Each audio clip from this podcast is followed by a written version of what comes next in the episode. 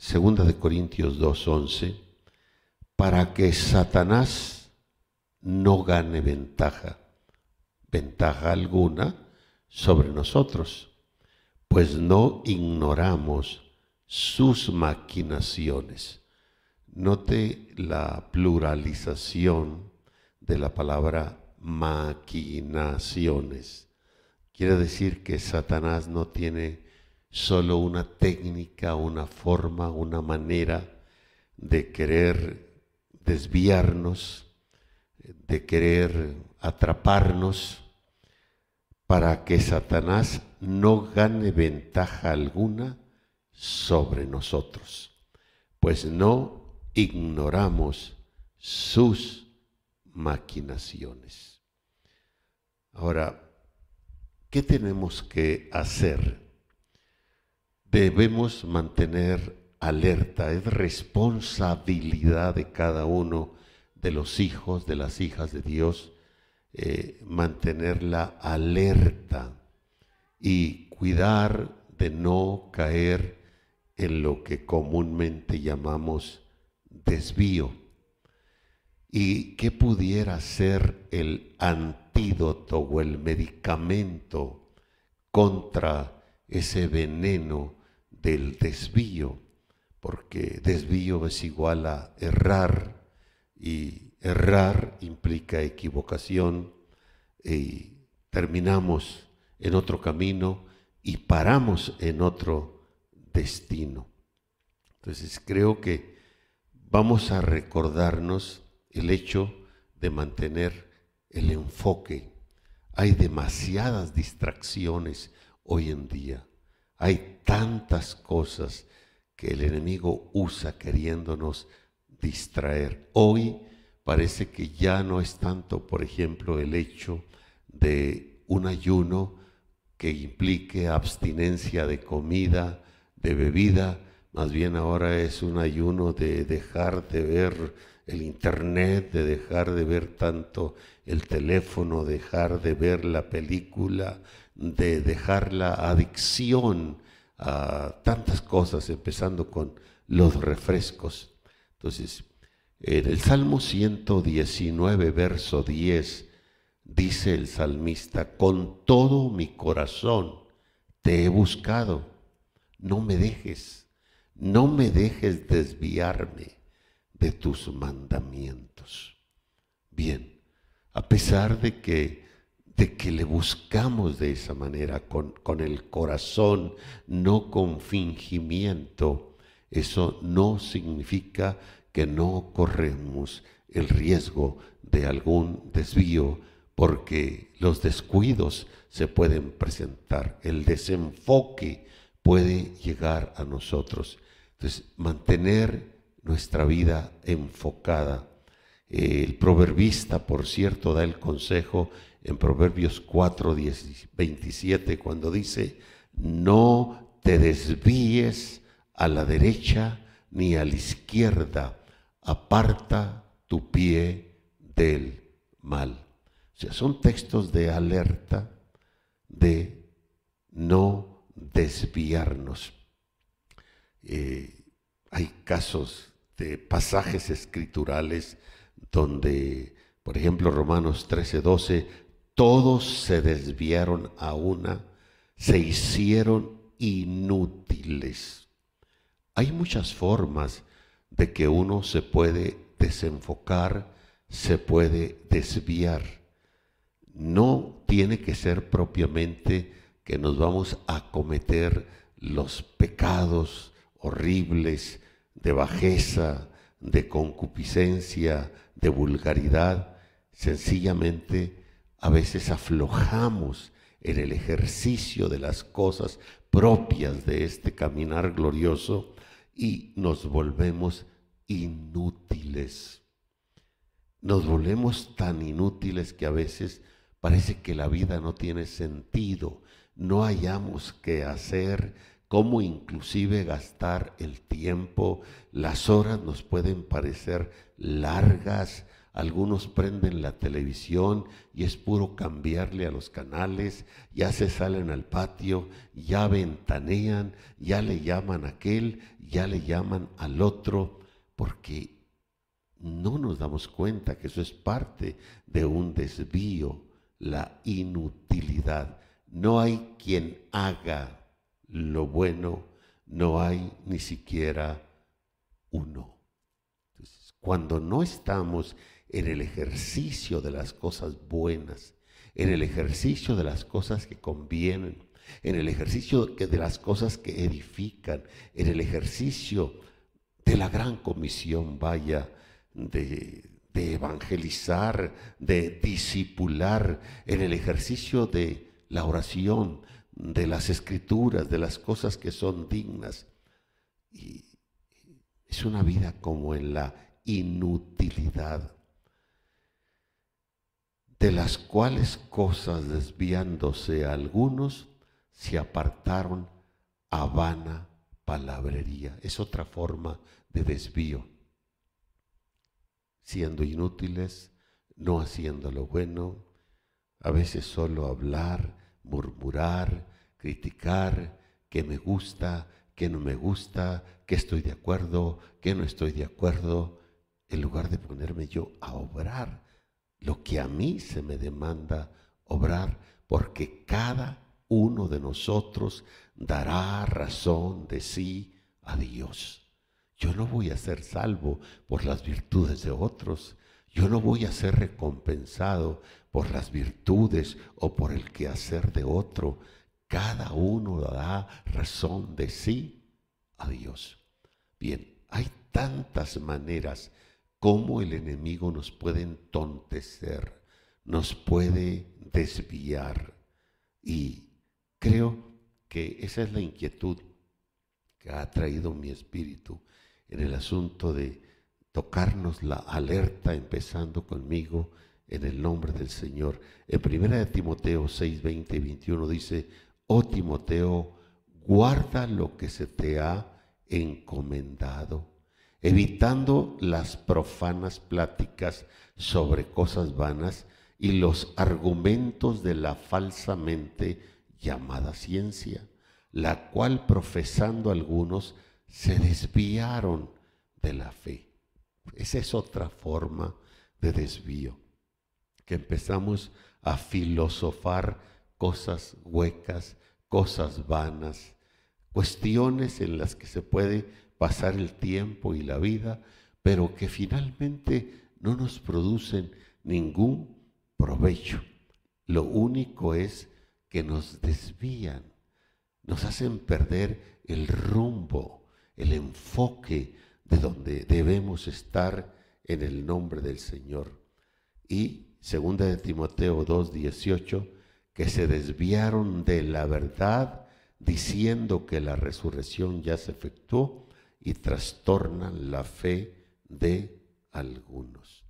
Ese es otro problema, que en el desvío, en el desenfoque, en el tiempo ocioso, en no hacer lo bueno, en lo inútil, en escuchar cosas que no convienen, que solo terminan enfermándonos, acabamos con doctrinas huecas, con desvíos y profesando ser sabios, nos hacemos necios. ¿Cuál es el antídoto a esas cosas que no nos convienen en un mundo tan trastornado como el que vivimos? Diga conmigo, es una cuestión de enfoque. Hay que mantener el enfoque, hay que mantener la mirada de manera correcta en el Señor Jesucristo. Él es nuestro blanco, Él es nuestro todo. Él lo dijo, yo soy la vid, ustedes son las ramas, el que permanece en mí y yo en Él, éste lleva mucho fruto porque separados de mí nada podéis hacer.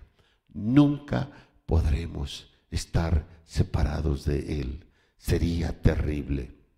Entonces, vamos a mirar. Creo que en el pasado vimos ese pasaje de Isaías 45, 22, cuando Dios dice, mirad a mí y sed salvos todos los términos de la tierra, porque yo soy Dios. Y creo que también vimos el pasaje de la invitación del Señor, venid a mí todos los que estáis trabajados y cargados. Y lo enfatizábamos, que cuando dice el Señor, venid a mí, es más allá de seguirme a mí, es más allá de que crean en mí. Vengan a mí, háganse uno conmigo, seamos uno en el nombre del Señor y perseveremos ahí. Ahora, esto debe llevarnos a lo siguiente. La iglesia cristiana en su principio, que está explicada o expuesta o relatada en el libro de los Hechos, tuvo prácticas sencillas, no complejas, pero de manera permanente, de manera perseverante, eh, ejercitó cosas que nosotros también tenemos que hacerlo, tenemos que enfocarnos en ello. Y una de ellas fue la oración, la oración constante, la oración perseverante. La Biblia dice en Hechos 1.14, todos estos perseveraban unánimes en oración y ruego. La palabra unánimes en un mismo ánimo. Perseveraban en un mismo ánimo. Notemos que para este entonces el Espíritu Santo todavía no ha venido sobre ellos. Sin embargo, tienen un ánimo y lo tienen en común, como si fuera un solo ánimo, unánimes en oración. Quiere decir que tener el ánimo es un punto que parte de nosotros, es un ejercicio de nuestra propia voluntad, tener el ánimo, unánimes, tener un mismo ánimo y habla en cuanto al ejercicio de la oración y de el ruego. Estas son prácticas que no debemos olvidar y que es muy fácil dejar de ejercitarlas y cuando menos pensamos nos vamos enfriando, nos vamos desviando, nos vamos desenfocando, mirando al Señor y orando, porque la oración es lo que nos permite la comunicación con Él. Oración, oración, en ánimo, en ánimo. Y las escrituras, algo que tenían los hermanos varones hermanos, era necesario que se cumpliese la escritura.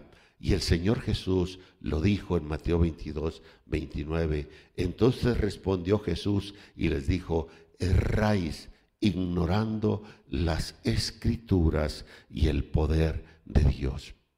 Si nosotros tomamos en cuenta con toda seriedad esto, de que diariamente algo de las escrituras tiene que venir a nuestro corazón y a nuestra mente.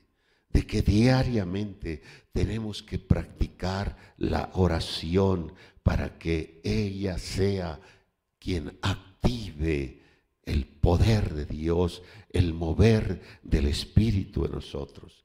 Son, lo hemos dicho, las dos alas del avión, las escrituras y el poder de Dios son las dos alas que nos permiten elevarnos en la presencia del Señor. La iglesia primitiva tomó muy en serio estas dos cosas, el ejercicio de la oración insensata y las escrituras. Orad sin cesar, dice Pablo a los tesalonicenses en el capítulo 5, verso 17 de la primera carta. Es tan pequeña la frase, son apenas tres palabras. Orad implica una orden, implica un mandamiento, no es una sugerencia, porque es vital orar, orad sin cesar. Y cuando dice sin cesar, Esto significa que no siempre vamos a estar de rodillas, no siempre vamos a estar en el templo, pero nuestra mente tiene que ejercitarse de tal manera en la oración que tengamos una mente orando. Como dice Efesios 6, 18, orando en todo tiempo. Yo creo que debemos sentir hasta vergüenza que nos ponemos a orar y suplicamos a todo mundo la oración cuando estamos en el aprieto, cuando estamos en la necesidad. Pero el texto dice, orando en todo tiempo, con toda oración y súplica en el Espíritu y velando en ello con toda perseverancia y súplica por todos los santos. Y vuelve la palabra perseverancia, perseverancia, constancia, que siempre debe estar ahí. Tenemos que alcanzar, mis hermanos, ese ejercicio a tal grado de que sea como en nosotros el alimento, hasta una adicción espiritual, donde en automático estamos orando, estamos suplicando. Lucas 18.1 también le refirió Jesús una parábola sobre la necesidad, necesidad de orar siempre y no desmayar. Orar perseverantemente, orar constantemente. Repito, esto no significa que voy a estar siempre de rodillas. Esto no significa que voy a estar siempre en el templo, pero significa que mi mente no la voy a soltar a cosas vanas, voy a tratar de mantenerla enfocada en el Señor, en el ejercicio de la oración. Es maravilloso, mire, acostúmbrese, por ejemplo, a acostarse o a descansar, no importa si tiene que hacerlo, pero, pero que su mente esté orando, una mente orante, y verá que maravillosamente se queda usted dormido. Si se despierta, trate de que su mente esté en conexión de oración. Cuando se levante, no se levante quejándose, eh, ore, alabe al Señor. Cuando vaya manejando, vaya orando, vaya alabando al Señor. Eso es maravilloso, vivir de esa manera, orar, orar, orar, pero también creer en lo que ora. No solo orar sin creer, orar, orar, creer. Y cuando usted cree, hace, hace, hace lo que ora, cree y hace y repite el ciclo. Y usted mantendrá una fortaleza increíble en su vida. No será una presa fácil a las maquinaciones del enemigo. No estará en los constantes desvíos en los que vive la gente. Romanos 12, 12 dice, gozosos en la esperanza, sufridos en la tribulación, constantes en la oración. Algunos quisieran que dijese constantes en la televisión, pero no, dice que es constantes en la oración. Estos principios tan sencillos, tan entendibles, llevados a la práctica, nos crean una fortaleza increíble. Una constante es algo que está siempre ahí y debemos ser constantes en la oración. Hemos oído de esto, sabemos esto, leemos esto, pero es necesario recordárnoslo en, en la exhortación misma para que nos despierte y no caigamos en las maquinaciones de Satanás. Mas el fin, dice Primera de Pedro 4, 7, de todas las cosas se acerca, sed pues sobrios y velad, velad en oración. Sobrio significa ser templado. Sobrio significa que está ahí firme, sin moverse, sin claudicar, que es una persona moderada y velada. Lo sobrio, templado y moderado lo muestra porque vela. Vela es que no está dormido espiritualmente, sino está vigilante. Esto pues significa que la oración es un estado en el que se debe vivir. La oración no es algo aislado que debemos practicar, no es algo que debe suceder cuando tenemos necesidad. Estos pasajes significa que la oración es un estado en el que debemos vivir. Y cuando vivimos orando y nuestra vida es una vida de oración, no hay temores, no hay dudas, hay confianza, hay seguridad. Es casi imposible el desvío. Esto significa que no debe existir ninguna cosa que impida la oración. No debe haber nada superior que estimemos superior o mejor que nos impida el orar. Esto significa que para orar, pues, no tenemos que estar siempre en el templo, no tenemos que estar siempre de rodillas.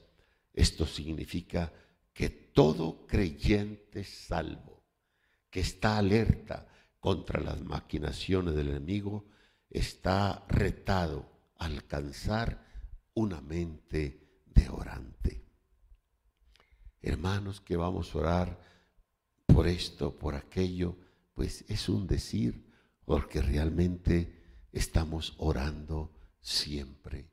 Nuestras mentes están en el ejercicio. Solo así cumpliremos la escritura que dice, orad sin cesar.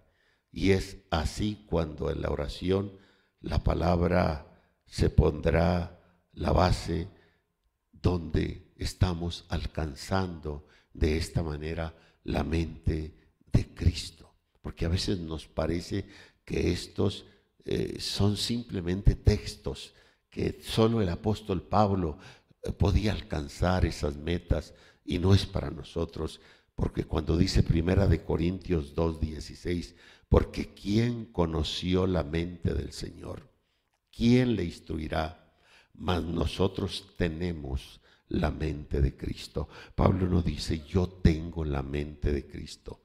Tenemos, nosotros tenemos la mente de Cristo. Pero no podemos lograr tener la mente de Cristo sin antes la práctica perseverante del ejercicio de la oración y la meditación de las escrituras. Eso es lo que va creando la dinámica, la fuerza de que nuestras propias neuronas son limpiadas de las impurezas y entonces tenemos la mente de Cristo. Al alcanzar la mente de Cristo, inclusive no tenemos necesidad ni de visiones, ni de sueños, ni de otras cosas, porque la mente de Cristo está implantada en nosotros. Lo que pensamos es lo que Cristo piensa. ¿Por qué? no lograrlo? ¿Por qué no tenerlo? Orando en todo tiempo. Cuando Efesios 6, 18 dice, orando en todo tiempo, con toda oración y súplica en el Espíritu, y velando en ello con toda perseverancia y súplica por todos los santos, implica algunos tipos de oración. La oración puede diversificarse. Hay oraciones de acción de gracias. Por ejemplo, Pablo a Timoteo, 1 Timoteo 2, 1 al 3, amonesto que ante todo, diga conmigo, ante todo, o antes de todo, es lo mismo. Antes de entrar, antes de salir, hay que orar. Antes de todo, orar. Qué bonito, qué maravilloso si practicamos eso. Amonesto. te amonesto. esa manera de amonestación.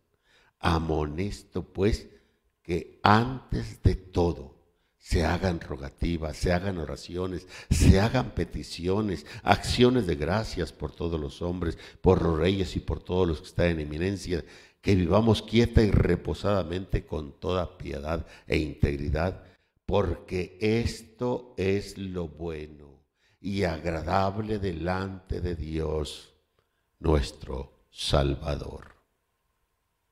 ¿Por qué no practicar esto? Son cosas que están a nuestro alcance.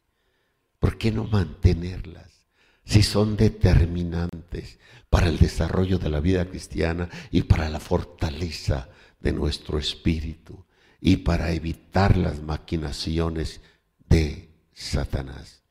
Hay oraciones de alabanza donde estamos como dice el salmista, sea llena mi boca de tu alabanza y de tu gloria todo el día. Tarde, mañana y mediodía oraré y clamaré y él oirá mi voz. ¿Por qué no alabarlo? Hay ocasiones en que nos conectamos a Él en la oración pero solo será para alabarlo, para bendecirlo y en ello disfrutarlo, porque Dios habita en medio de la alabanza. La alabanza atrae la presencia manifestada de Dios. Hay ocasiones que la oración quizá sea una oración de atar y desatar en el nombre del Señor Jesucristo. Hay ocasiones que la oración puede ser por diversas necesidades. Por ejemplo, cuando Pablo y Silas estaban ah, en la cárcel orando, cantaban himnos a Dios y oraban. Y ustedes saben lo que ocurrió. Hay oraciones que pueden ser de consagración, hay oraciones que pueden ser de adoración, hay oraciones que van enfocadas porque queremos el cambio radical de cosas y recordamos que por fe andamos y no por vista. Ahora, las oraciones eficaces. ¿Qué es la oración eficaz siendo la oración tan importante? Una práctica que nunca debemos abandonar. La oración eficaz es una oración que está basada en principios escriturales, en principios de las escrituras. Por ejemplo, Juan 15, 17 dice, si permanecieses en mí y mis palabras permaneciesen en vosotros, pedid todo lo que queréis y os será hecho.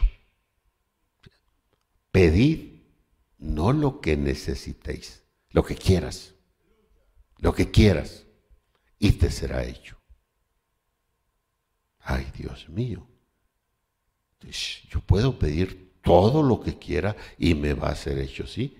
La condición está antes. Si permaneces en mí y mis palabras permanecen en ti. Entonces pide lo que quieras, no lo que necesitas, lo que quieras. Y te va a ser hecho. No a ver si te va a ser hecho. Te va a ser hecho.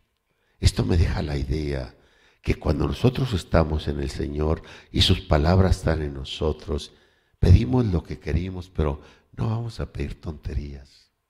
Vamos a pedir cosas que son afines a Dios, van en armonía con Dios y nuestra vivencia en Él.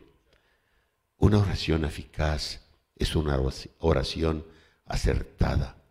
Una oración eficaz es una oración producida por una fe radiante, una fe fervorosa, una fe que está excitada por el continuo orar y la continua búsqueda de relación con Dios. Pero sin fe, dice la Biblia, es imposible agradar a Dios porque es necesario que el que se acerca a Dios crea que le hay y que Él es galardonador de los que le buscan. Esto significa que una fe desarrollada, una fe madura, una fe que ha alcanzado un nivel de madurez apropiado, es aquella fe que está enfocada en agradar a Dios. Es una fe con, como producto de ah, oraciones con resultados positivos. Esto es maravilloso. Es la oración donde entonces recordamos ante Dios su palabra, sus promesas, que fueron hechas y dichas por nosotros. Por ejemplo, Dios dice, yo soy el Dios que borro tus rebeliones por amor de mí mismo y no me acordaré de tus pecados. En el momento que uno ha caído en alguna rebelión, eh, uno ora a Dios y le recuerda a Dios estas maravillosas promesas que Él nos ha hecho y que nos pertenece. Y le recordamos a Dios de ello. Así será mi palabra, dice el Señor, que sale de mi boca. Es la oración que hacemos creyendo en lo que está escrito. Es la oración que se hace con expectativa, inclusive con emoción, que se hace con confianza. Es la oración que se cree a Dios y a sus promesas cuando dice, clama a mí y yo te responderé. No a ver, yo te responderé y te enseñaré cosas grandes y ocultas que tú no conoces.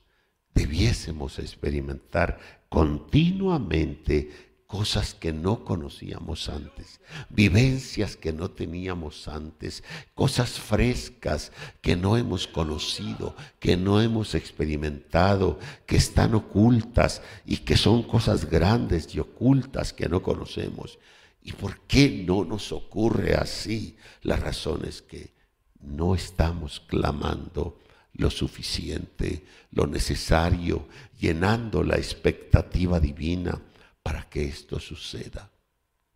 Si así fuese, que continuamente Dios nos tenga en esa expectativa emocionante de enseñarnos cosas grandes y ocultas que no conocemos día con día, nuestra vida cristiana sería demasiado emotiva, demasiado ardiente, ferviente, porque queremos conocer siempre lo fresco, que Dios no tiene. Pero necesitamos no aflojar, clamar, ejercitarnos en la oración. La oración eficaz es oración que cree. Suba mi oración, Señor, delante de ti como el incienso, el don de mis manos como la ofrenda de la tarde.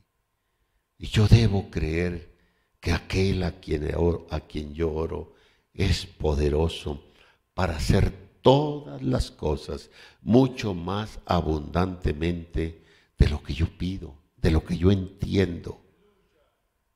Debo creerlo, debo creerlo. Que la oración sea una oración fructífera, pero sobre toda cosa guardada, debemos guardar nuestro corazón porque de Él mana la vida. Nunca debemos olvidar que la vida y el sustento a la vida provienen de su Espíritu y de su palabra santa. Entonces, cualquiera que sea, mis hermanos, nuestra oración, donde hay perseverancia, ya sea acción de gracias, ya sea alabanza, ya sea adoración, ya sea porque tenemos necesidades, ya sea por atar o desatar alguna situación, deberá ser eficaz y para que sea eficaz hay que ponerle esos ingredientes de la fe. Y un pueblo ejercitado en la oración que le crea a Dios, va a ser llevado a un espíritu de unidad, de unidad como familia de Dios, porque la unidad fundamentalmente está en el espíritu, solícitos a guardar la unidad del espíritu en el vínculo de la paz. Todos estos perseveraban unánimes en oración y ruego con las mujeres y con María, la Madre de Jesús, y con sus hermanos. Hechos 2.1 es un pasaje tan conocido. Cuando llegó el día del Pentecostés, estaban todos unánimes, juntos, un mismo ánimo y juntos. Estos son principios que se dicen muy fácil, pero vivirlos es otra cosa. Sin embargo, fueron los principios que activaron la iglesia en su principio, que trajeron a la iglesia la vida del Espíritu, la obra del Espíritu, la llenura del Espíritu, la dirección del Espíritu, la fortaleza del Espíritu, la multiplicación de la iglesia. Oración, unánimes, juntos, perseverancia, unidos. Todos estos perseveraban. Perseverancia y unánimes, constantes y en un mismo ánimo. Y perseveraban unánimes cada día en el templo y partiendo el pan en las casas. Esa era la vida cotidiana de la iglesia. El acuerdo era como una sinfonía entre todos ellos y había esa armonía gloriosa.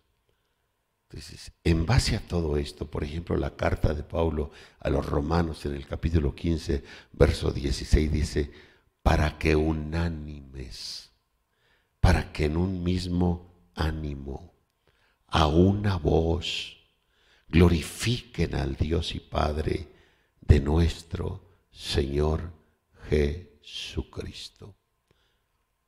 Para que unánimes, para que en un mismo ánimo, si somos la familia de Dios, qué hermosa es una familia en lo natural, papá, mamá, hijos, cuando viven en un mismo ánimo. Qué hermosa es la familia de Dios en la iglesia que procura tener esto. Eh, esto no era solo una intención, era un hecho vivido entre los discípulos. Era todos unánimes, no unos cuantos. Era un interés de todos, era un hecho de todos, no de unos cuantos. Unánimes, de un mismo ánimo, juntos, iban más allá de estar juntos. Podríamos estar juntos y no estar unidos. ¿Cómo podemos ser unánimes y no estar juntos? Entonces, la falta de unidad contrarresta la efectividad. Por ejemplo, en un matrimonio.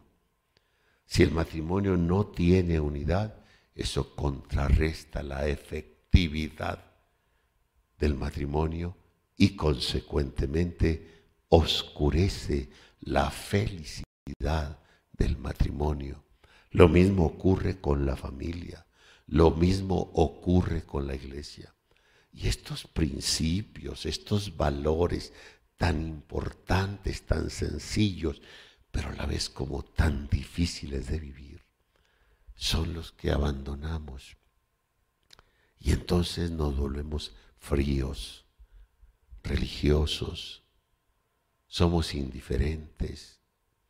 Y la efectividad que debemos tener como iglesia para ganar el mundo, para conquistar el mundo, para obedecer la gran comisión, la efectividad es contrarrestada y nos reduce enormemente los resultados.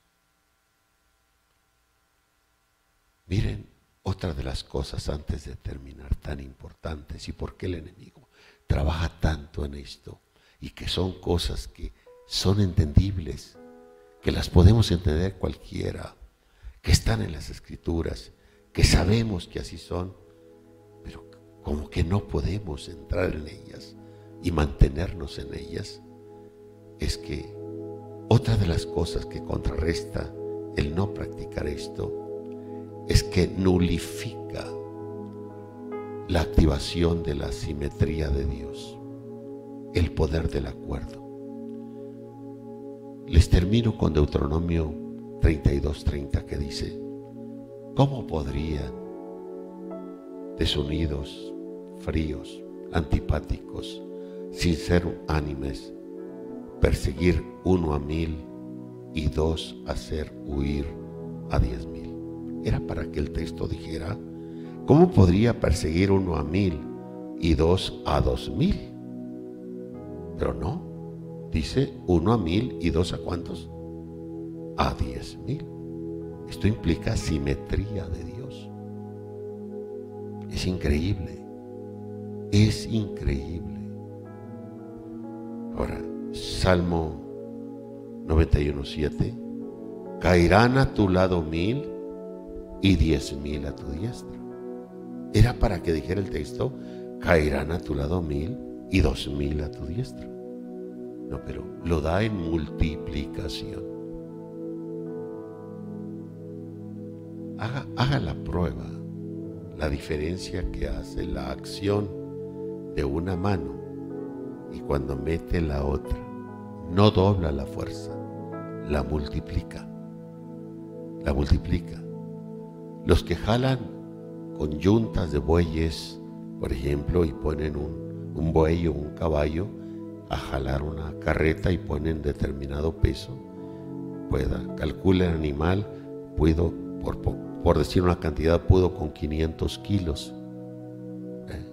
Bueno, voy a poner otro animal y voy a poner mil kilos. Lo cierto es que va a poder quizá con tres mil. Se llama la simetría, en este caso de Dios. O sea que empujar mejor son dos que uno. Si uno cae, el otro levanta. Cordón de tres dobleces, no presto se rompe. El enemigo busca de muchas maneras que, que desde los matrimonios, las familias, las iglesias, eh, vivamos cada quien jalando por su lado lo poco que puede jalar cuando en unidad, no sé por alguna razón, eh, se me viene la imagen cuando acomodamos todas estas sillas y éramos varios como hormiguitas. Es increíble cómo con tantos así quedan las cosas. Pero se pone a hacer eso uno solo, es muy difícil. ¿Cómo podría perseguir uno a mil y dos hacer huir, no a mí, a dos mil, a diez mil? Caerán a tu lado mil y diez mil a tu diestra, mas a ti no llegará. Por eso es que la Biblia es clara en el libro de los Hechos en que estaban todos unánimes juntos. Y estaban, da por hecho, que no era una intención, era un hecho que ellos vivían, todos, no unos cuantos, era un interés de todos, era un hecho de todos, unánimes tenían un mismo ánimo. Así que el Señor nos ayude. Repito, la falta de unidad contrarresta la efectividad. Y la efectividad contrarrestada reducirá enormemente nuestros resultados para cumplirle al Señor. Yo le pido al Señor no ser la parte discordante en esto. Quiero entrarle. Necesitamos ser de un mismo ánimo, ser perseverantes en la oración, amar el espíritu de la fraternidad, jalar parejos, tomar responsabilidades y compromisos y perseverar cada día. Necesitamos regresar a estos principios y a esta sencillez de corazón. Esto es lo que nos va a ocasionar las sorpresas divinas, esos de repente de los cuales la Biblia habla como en Hechos 2, 1, 2, cuando llegó el día del Pentecostés, estaban todos unánimes juntos. Y de repente vino del cielo el estruendo. Pablo y Silas en la cárcel a la medianoche cantaban himnos a Dios y los presos los oían. Entonces sobrevino de repente. Yo creo que cuando alguien está en expectativa de esos de repente divinos, pero no tiene voluntad de unanimidad. No hay ejercicio de oración, no hay expectativa. Quizá no llegue. Así que renunciamos a todo ello en el nombre del Señor Jesucristo. Yo les pido por favor antes de irnos, si pueden pasar un momentito aquí enfrente conmigo y juntitos vamos a unirnos en una breve y sencilla oración que cada uno expresará de su corazón, diciéndole al Señor Padre, ayúdanos, ayúdanos, danos la gracia para ser un pueblo con unanimidad, un pueblo de oración, un pueblo de enfoque, un pueblo que se mantenga velando y orando yo quiero experimentar lo fresco, lo nuevo, lo oculto y lo grande que aún no conozco. Tú puedes dárnoslo, Señor. Míranos, por favor, como tu pueblo, como tu hermosa familia a la cual tú has redimido con tu sangre preciosa. Danos el ánimo, Padre. Permítenos el querer como el hacer por tu buena voluntad en el nombre del Señor Jesucristo. Desarraigamos la pereza, desarraigamos la torpeza de la voluntad y del ánimo. Y en el nombre del Señor Jesucristo nos disponemos a buscar tu rostro con amor, con fervor, con pasión, con perseverancia. Nos disponemos, Señor, a ofrecernos el amor el uno al otro. La paz del Señor Jesucristo sea sobre este pueblo.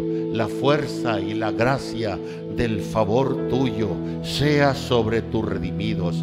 Señor, queremos esos de repentes, queremos esa llenura, Señor, que vaya más allá de una vivencia, Padre, que hemos acostumbrado solo a lenguas o un momento sensacional, aunque bello y hermoso.